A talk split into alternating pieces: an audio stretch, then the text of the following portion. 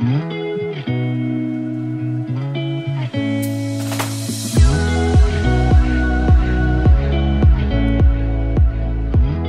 家好，欢迎来到 Annie 爱情急诊室，我是 Annie，你的爱情诊疗师。在这里，我会解答大家在感情上遇到的疑难杂症，陪你在爱情里成为更好的自己。喜欢我的节目，欢迎到 Apple Podcast、Spotify 给我五星评价，也可以小额赞助我们，支持我持续带来更好的创作给大家。Hello，大家好，我是 Annie，欢迎来到今天的节目。那今天的节目非常特别，就是我先想好今天要讲的企划的时候，刚好有成大阅读行动社的同学来问我说：“哎，Annie，你是怎么样做 Podcast 的啊？然后想要跟我借麦克风，然后来体验一下，就是他们想要分享他们关于读书的心得，还有读书的一些见解在 Podcast 里面，然后就来找我。结果我就去看了一下他们的粉专，结果发现他们上个月，哎，算是。这个月这个月举办的读书会，居然就是在分享就我今天想要讲的主题，所以今天呢，我就是跟他们约见面啊，然后教他们怎么使用麦克风，怎么剪 Podcast 等等的，然后就马上来一个实作挑战，就是想说，那就干脆跟他们一起来录这本书的内容，反正刚好我今天也要讲，然后他们也才刚举办完这本书的。读书会，那我们就先来欢迎今天的来宾，就是成大阅读行动社的雨辰，还有科科。哎嗨，大家好，我是雨辰。Hello，大家好，我是柯柯，也非常欢迎两位来到我们的节目。那我们今天想要读的书叫做《爱的艺术》。那这本书呢，其实我觉得虽然听起来好像很理论，可是其实它也讲到了一些实践怎么样去爱的技巧。那我们首先就请雨辰来帮我们介绍一下《爱的艺术》这本书。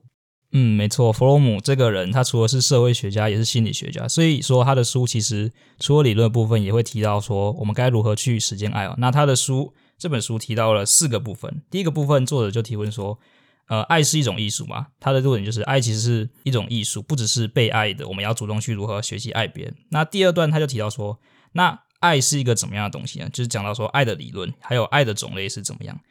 第三段他就是说到。那现代西方就是他所处的一九六零年代，现代西方的爱是如何解体，如何变成像被资本主义影响，如何变成被爱为主社会，而不是主动爱别人。第四章他就提到说，假如想要解决样解决这样子呃负面的被爱的效果的话，我们应该去如何实践爱，主要是分成这四个部分这样子。好，那我们今天可能会比较着重在讨论说，爱是一门艺术吗？这一个部分。那如果想要再听更详细的内容，可能我们之后的集数，或者是说在那个阅读行动社的同学那边，他们可能会再分享这样子。所以，我们今天就是要来讨论这位弗洛姆这位心理学家他所写的《爱的艺术》。那首先呢，我们就先来讨论一下这本书，直接切入主题：爱到底是不是一门艺术？那做作者里面也有先讲到他的观点，那我们就先请同学跟我们分享一下。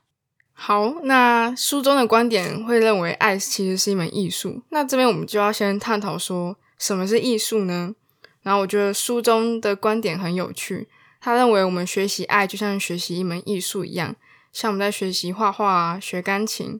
学弹吉他或者学跳舞，这都是一门艺术。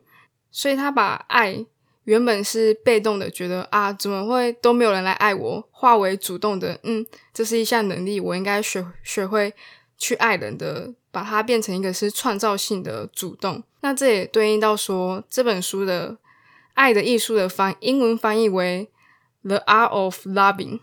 那这个 art 其实在英文的翻译中可以是艺术，但其实它有另外一个解释，是一种更像是生活态度。你不管做任何事情的时候。你在做什么，其实都不是一个重点，重点是你怎么去做它，你怎么去体验它。所以有一些人你会觉得，诶，他怎么生活的这么优雅，或者是这么的有艺术？其实是他在做任何事情的当下，他都是很专注的体验当中。在书中的观点，我会认为爱是一门艺术。嗯，其实这边我也想反问 Annie，就是，诶，你你觉得爱是一门艺术吗？或者是你觉得在现实当中会有没有什么执行的困难点？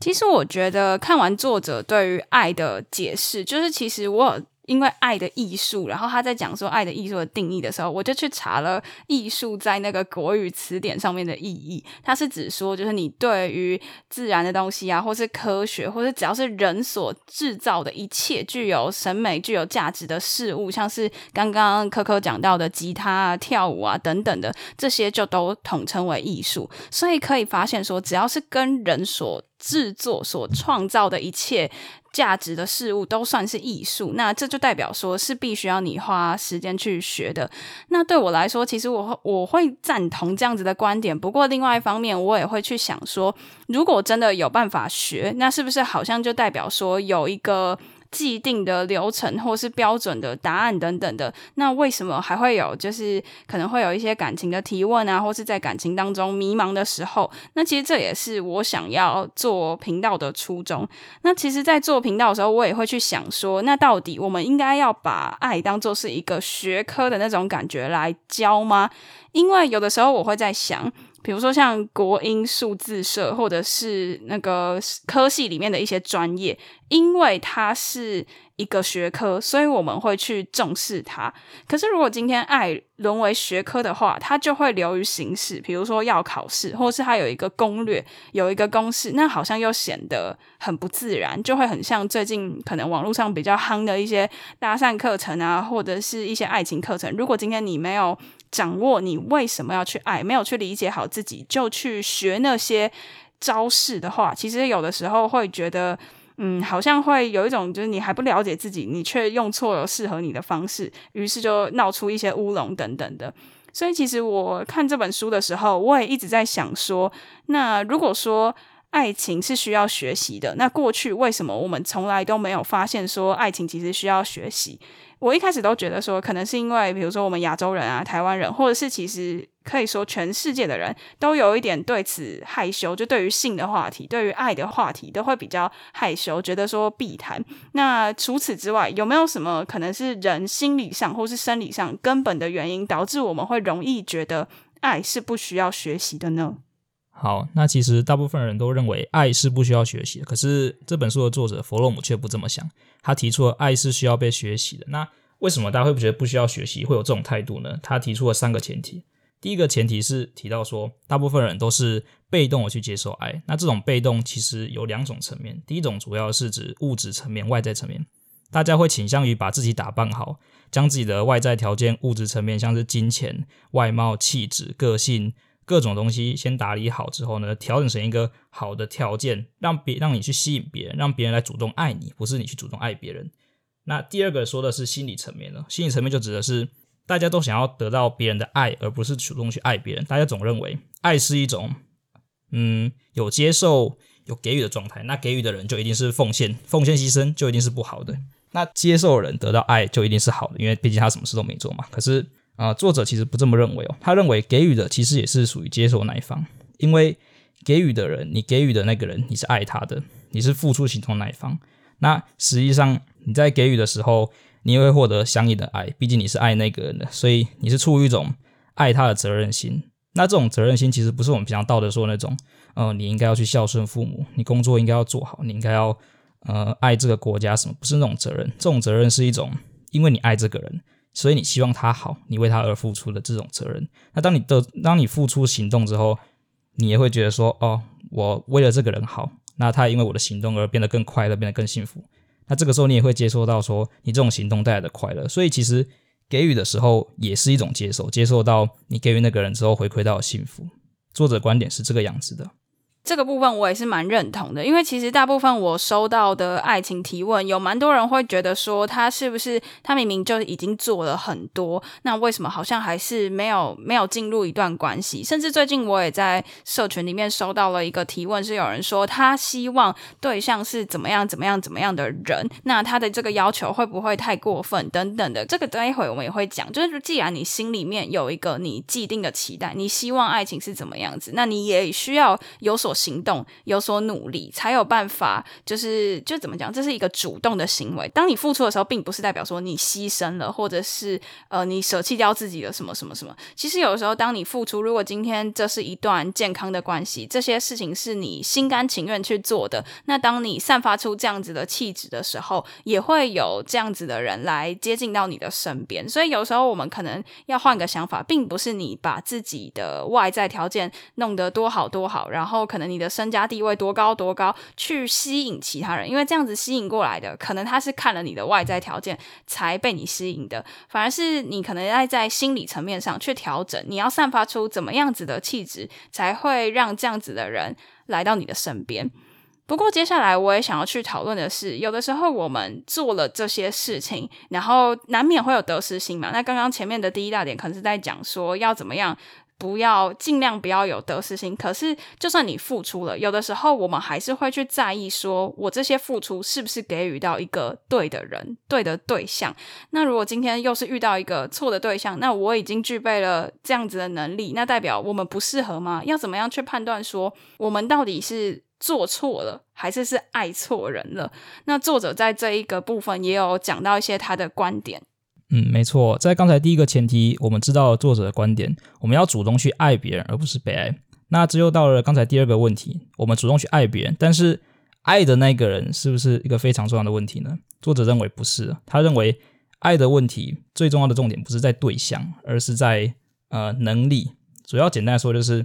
并不是说你要先去找谁值得你爱，你再去主动爱他，而是说你去平等的爱每一个人之后呢，再去。跟在这些人里面，你会自自动呃自然而然的会找到一个人主动去爱。作者里面有提到一个观点，就是说，当你爱一个人，你用你跟一个人有情爱之后，你爱他也会透过他去爱整个世界所有人。但是其实我本身自己的想法觉得这有点问题哦，因为我是想说，假如有一个人你觉得他不错，那他也觉得你不错，但实际上你们有些东西不合。可是这并不是说谁对谁错，你们可能只是刚好没有吸引到对方，特质不合。那这样子是不是因为对象的问题呢？因为你们两个其实上已经有能力，也具备那样能力，也想要那样子去好好爱对方，你们也都有达成。可是就是在某些点上面，你们无法磨合，无法接受对方。那这样其实可以就说是对象的问题哦。所以我觉得作者的观点其实还是我们自己在实践的时候，就并不用那么死的去说。我不找对象，我一定要去每一个人都先去爱过，先去很爱，先去完全体谅他，实践过后才知道。你还是要先去想说，我不能接受哪一些点，那也要让对方知道说我不能接受哪一些点，或者说我欣赏哪些，也要知道说对方欣赏哪些。那这样子你在找的时候才比较不会有那么多的磨合，那么多的痛苦，这样子。对，因为其实有的时候要回归到一些根本上的问题，就像比如说，假如像我好了，假如啦，我说我可能不喜欢跟我希望我的对象不会抽烟好了，因为我对烟味有点抗拒。比如说像这样，那并不会说因为我很会爱人，或者是我已经知道要怎么样爱人了，而去忽略就是够爱就可以接受他抽烟那种感觉，并不是这样子，就是还是会有一些自己的。算是底线或是条件，是你希望你可以你的对象可以具备、可以达到的这样子。所以我是觉得说，在这一点上，我也是跟雨辰一样，有一点点怀疑。我觉得可能，那我觉得我的解说可能会是觉得说，你可以尝试沟通，你可以尝试去改变，可是并不是。因为毕竟没有任何人可以真正的去拥有另外一个人，也不是有任何人可以真正的去决定另一个人的他的，比如说他要不要抽烟，或是他的家庭背景等等的这些，我们并不能够帮对方决定。所以，如果你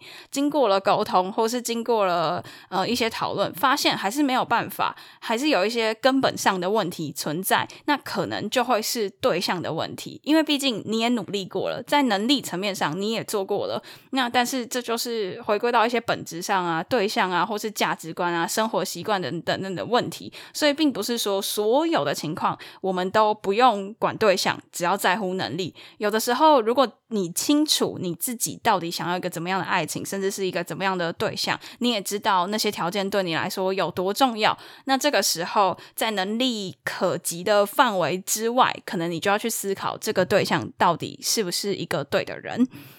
那最后呢，我在想啊，作者有提到说，就刚有讲到说，为什么爱是需要学习的。那过去为什么我们会觉得爱是不需要学习的？可能就还有其中一个原因是我们很难知道到底自己是不是在爱里面，所以就会知就会不知道说，诶，到底我现在是在爱人吗？我是我是正在学习当中吗？就是像我们这个节目的热门主题晕船嘛，很多人会问我说，你到底是晕船还是真正的喜欢？我到底有没有在爱里里面？那么其实针对这个部分，作者他也有一些就是关于说你到底是坠入情网了，还是你真的在爱里面，他有一些介绍。那我们就请柯柯来跟我们分享。好，那我觉得书中的观点蛮有趣的，他又又可以再回到他这个书本的英文翻译是 The Art of Loving。Loving 其实如果大家有学过英文文法的话，love 是不能加 ing 的哦。但是他 故意把这个用 ing 的意思，就是他指的爱其实是流动的。可是当我们在说晕船或者是坠入爱河的时候，我们大多都是强调那一瞬间，或者是擦枪走火，说啊，我好像爱上他了。但是书中的观点却是，诶，我们是慢慢的，然后我们是培养，然后我们是正在流动的进行的这个爱的体验。的这种感觉，然后我也蛮想分享我的个人经验是，其实过去我也是个很容易晕船的晕船仔啊。大家应该有经验的话，就是好晕好晕，一直晕，一直晕，一直爽，晕船乐界所，没错。而且我的状态非常特别，我是那种要么就是晕船晕到爆，要么就是孤立自我，我谁都不想理。读这本书的时候，心中就有个疑问：那晕船是不是一种爱呢？那那种爱难道就不是爱吗？那现在我可能会把它分成晕船，可能比较像是一种喜欢，或者是有好感，因为可能突然见到这个人，或者是他对你好，就觉得嗯，这个人还不错，或者是诶，他对我好，诶，就是有一种嗯喜欢的感觉。但是爱比较像是一种升华，是一种你你愿意，或者是你们彼此承诺，或者是你们彼此都有一些共识的这一种爱。对我来说是，嗯，更加进一步的，我我只能说是一个很特别的化学反应，有点有种像是你人在台南，但是有个人可能在台北，虽然你们互相不会联络，可是你们知道你们彼此都是互相关心，然后有事的时候他会他会存在，然后你们不管发生什什么事情，你你都知道他会出来帮你的那那一个人，很可能就是。我们说的爱的感觉，所以我不知道听众朋友现心目中有没有想到那一个人呢？就是如果你闭上眼睛，然后想到，虽然你们现在可能没有在联络，或许也有在联络，可是你们知道你们是彼此真心互相关心彼此，然后嗯，会想了解对方好不好？或许那个人就是你们彼此爱的对象哦。那我好奇想要问一下，就是呃，那书里面他没有讲到说，就是怎么样叫做晕船，然后就是所谓书作者提到的坠入情网那种感觉，那怎么样又是你是真的的爱，就是 loving？这个作者有没有在书里面提到这之中的差异？哦，我觉得书中蛮有趣的是，怎么判断晕船还是爱？是如果你是晕船的话，你可能只是你爱的可能是你不希望自己孤独的感觉。所以有可能你想要有一个男朋友或女朋友，或者你晕船一个对象，你更可能的是晕你自己。你晕的是你自己想要有一个陪伴的感觉，你自己想要有个被爱的感觉，但是那都不是真诚的爱，或者是书中讲的双向的爱。你更在乎的其实是你自己。对，我其实觉得这句话讲的还蛮好的，就是你爱上的是那种自己不孤独的感觉，因为爱上那种有人陪你的感觉，所以今天当他不陪你了，你就会得失心很重。那其实有常常会有人问我说，那这样到底要怎么解？我曾经看过一个就是歌手吧，他就在他的现实动态分享别人问他的问题，然后他就说什么呃问题大概是说哦，我现在晕船了，好晕哦，怎么办？然后他的。建议就是说，那我就建议你大晕特晕，你就会就是晕到你彻底失去你自己的时候，你就会知道你到底在乎什么。那虽然说他讲这个很抽象，我觉得可能要真的晕到觉悟过的人才会知道这是什么感觉。但是我觉得比较可能比较 general 的说法就是，你可能要交给时间去观察，就很像刚刚科科分享说，作者在里面说的，当你今天的付出是不求回报，然后不管你们今天在何处，然后有没有时差或是异地恋等等的，你都相信你们彼此是有相同的感觉，对于彼此是有一样的想法，然后你们是真心诚意的在做一个双向的交流，而非某人单向的获得另外一个人给予他的东西那种感觉，那可能就代表你是。正在 loving 当中，对，就是作者他有特别把，就是你是真正在爱里面，叫做 loving。我觉得这个意境还蛮有趣的。那我们前面说了这么多，就是说，哎，证明了用三个观点来证明说，爱情其实是可以学习的。那到底应该要怎么学呢？其实我也蛮好奇作者的观点的。作者他先提出一个前提是，哎，其实大家想要学会怎么爱人吗？作者很调皮的说：“诶，我不能告诉你答案哦，你要自己去寻找。”很调皮吧？不过他还是有提出了三个方向。第一个就是要有纪律，第二个专注跟耐心。想必大家应该很清楚这三个的名词解释是什么吧？所以我想先用简单的小故事来分别阐述为什么他会用纪律、专注以及耐心。来解释为什么如果要实践爱的话，要有这三个方向。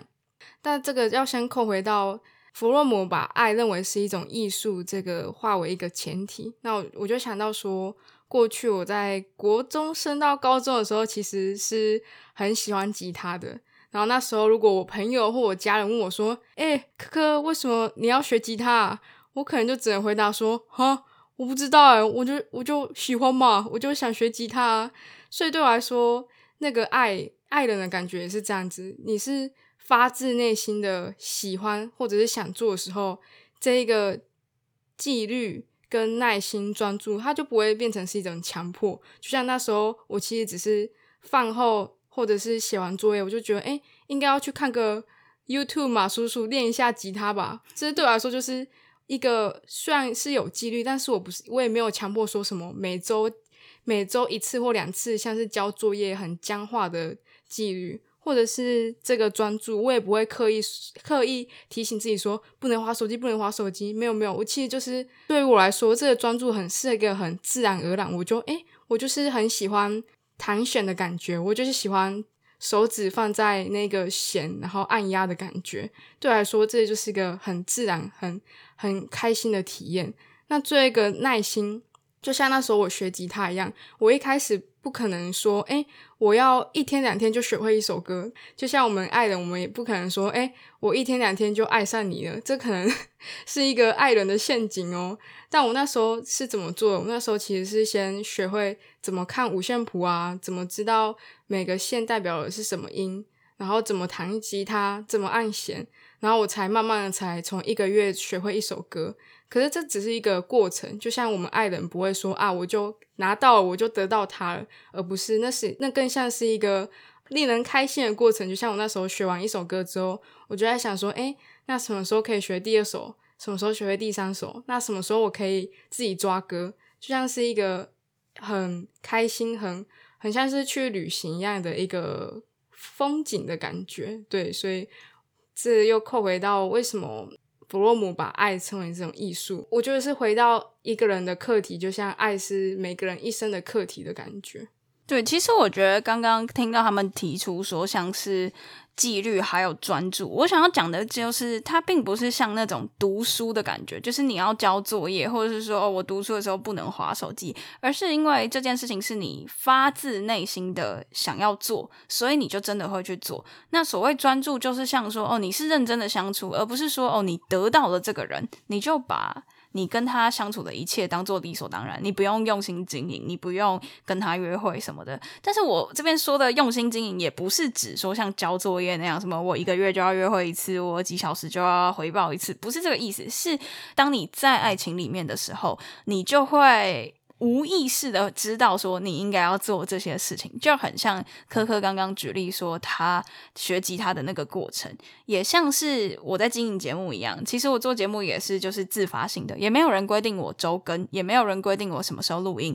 那当然，我也没有规定我自己说哦，我什么礼拜三晚上一定要录音，或者是一定要上传，或者是怎样，我没有规定。可是我还是自发性的做到。周更这件事情，然后当我在经营节目，我也是真的是很用心的，希望大家可以从节目当中有所收获等等的。所以其实不管是在爱里，还是像我们学习一门艺术，比如说经营频道，或者是学习乐器，都可以发现说，它真的就是一个可以去学习的事情。那你知道它的理论大概是怎么样，那你也必须，更重要的是你必须要去掌握这个实践的过程。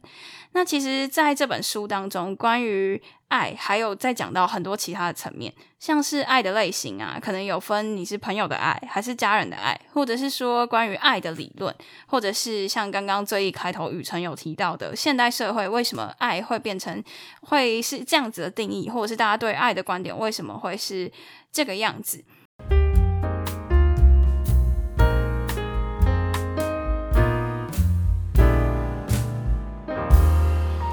那在这里啊，我也想要分享，像刚刚讲到说我对于经营节目的爱。那其实这一次呢，成大阅读行动社他们会来找到我，也是因为他们对于阅读也有一份就是发自内心的爱，他们也做到就是不需要不需要别人特别督促，他们就会想要去阅读，甚至想要分享给其他人。那借由今天的节目，最后我也想要跟大家分享，就是因为我知道，就是因为当初我们可能在台南有办比较多活动，所以其实也有一些蛮多听众朋友，也有蛮多台南的朋友，甚至是成大的同学等等的，所以也想要在最后跟大家分。分享就是成大的新社团就成大阅读行动社，那我们最后就来请科科跟我们分享一下阅读行动社的活动。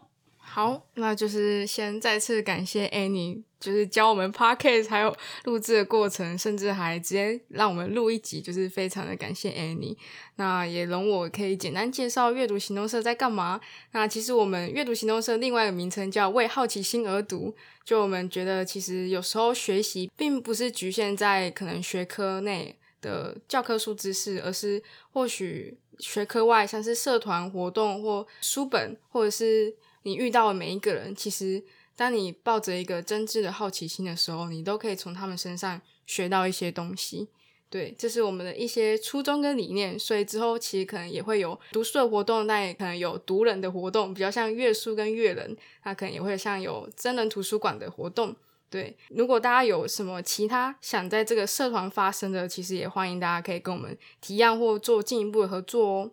诶，那我想要请问一下科科，因为据我所知，这个社团应该是就是这半年内才有的。然后当初你要创设之前，你好像也有跟我聊一下这方面的想法。那我想问一下，诶，最后你是怎么样决定说要创设的？哦，懂。其实我这边想讲个小故事，就是我之前。在创社之前，我其实是蛮不喜欢读书的一个人，对，因为可能就是国高中荼毒太深，看到书就会觉得看好可怕，或者是哦，为什么要读书？种种，我相信大学生或高中生可能也一定会有的这种 心路历程。但是那时候很庆幸的是，参加一个台中独立书店影书店的导读阅读工作坊，然后就开启了，诶，其实书可以这样子读哦，哦。原来书这么有趣，所以它其实挑起我一些好奇心，然后让我想一本一本接着去看，或者是去学习。其实对我来说，这一个。创设比较像是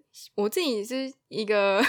比较是实验型的教育场所嘛，因为我自己其实对教育是很有热忱的，但我就在思考说，为什么台湾教育变成就像前面 Annie 讲的，是不是变成，当它变成一个学科的时候，就变成是在交作业或者是很教条式的东西呢？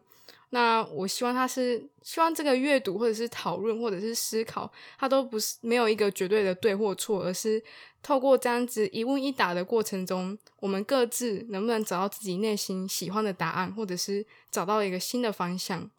这是我对于创设的一些呃想法。但是其实我觉得在过程中。不论结果跟好跟坏，我觉得在这个过程中就是一个学习，所以也蛮鼓励大家，如果有什么想做的事情，你如果不知道对或不对，那就如果想做，就去试试看吧。或许那个过程才是更多的收获来源。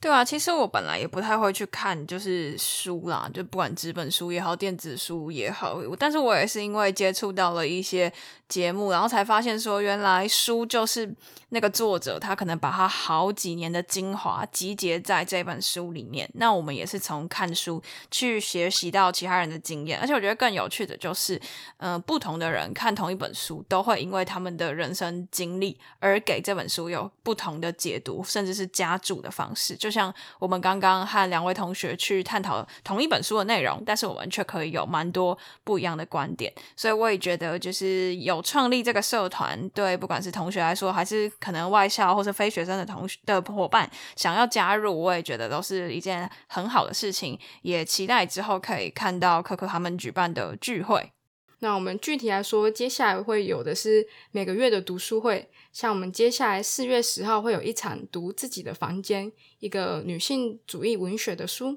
对，然后在接下来会五月四号以及六月一号也各有一场读书会。至于要读什么书，欢迎大家关注我们的脸书成大阅读行动社。对，那除了每个月的读书之外，我们也会有录制 Podcast 以及草地阅读节。那预计这一个 Podcast 是希望啦，希望也可以每月周更，每月。可以更新一次。那草地阅读节呢，预计在六月会有一场。那如果你是喜欢阅读的朋友，或者是你想阅读但是找不到朋友，然后也欢迎来这边，可以认识更多喜欢阅读或者喜欢交流、分享、思考的朋友。那到时候可能会召集导读人，或者是一起筹办草地阅读节的朋友，也欢迎大家可以到时候一起报名哦。对啊，我觉得有的时候就是可能需要有人跟你一起讨论，才可以有这么多的观点。因为像我自己今天在跟大家分享这本书，我也是觉得说，诶，为什么会想说，诶，那他们来找我，我们就顺便一起录，就是因为觉得说，诶，可以有更多的观点可以去彼此讨论。他们可能就他们就读的比较认真，对，因为我只有读一小部分，就他们的角度来跟我讨论。然后呢，我也可以提出，就是我经营节目这将近两年的时间看到的一些，呃，可能读者的一些分。分享啊，或者是一些故事，来做一个更深层的讨论。所以今天呢，非常感谢阅读行动社的同学来跟我们一起讨论这本书。那今天的节目就到这边，说不定就是关于这本书更详细的内容，也可以在他们的 podcast 听到。那我会把他们的粉专放在那个节目资讯栏的地方，你们就可以去。按赞追踪他们的活动，说不定之后就可以听到更深入的内容，也在他们的节目当中分享哦。那我们今天的节目就到这边，大家再见，拜拜，拜拜拜。那今天的分享就到此结束啦。喜欢的话，别忘了动动小手到 Apple Podcast、Spotify 给我们五星评价留言，也可以小额资助我们继续创作。感谢大家的支持，那我们就下集见啦，拜拜。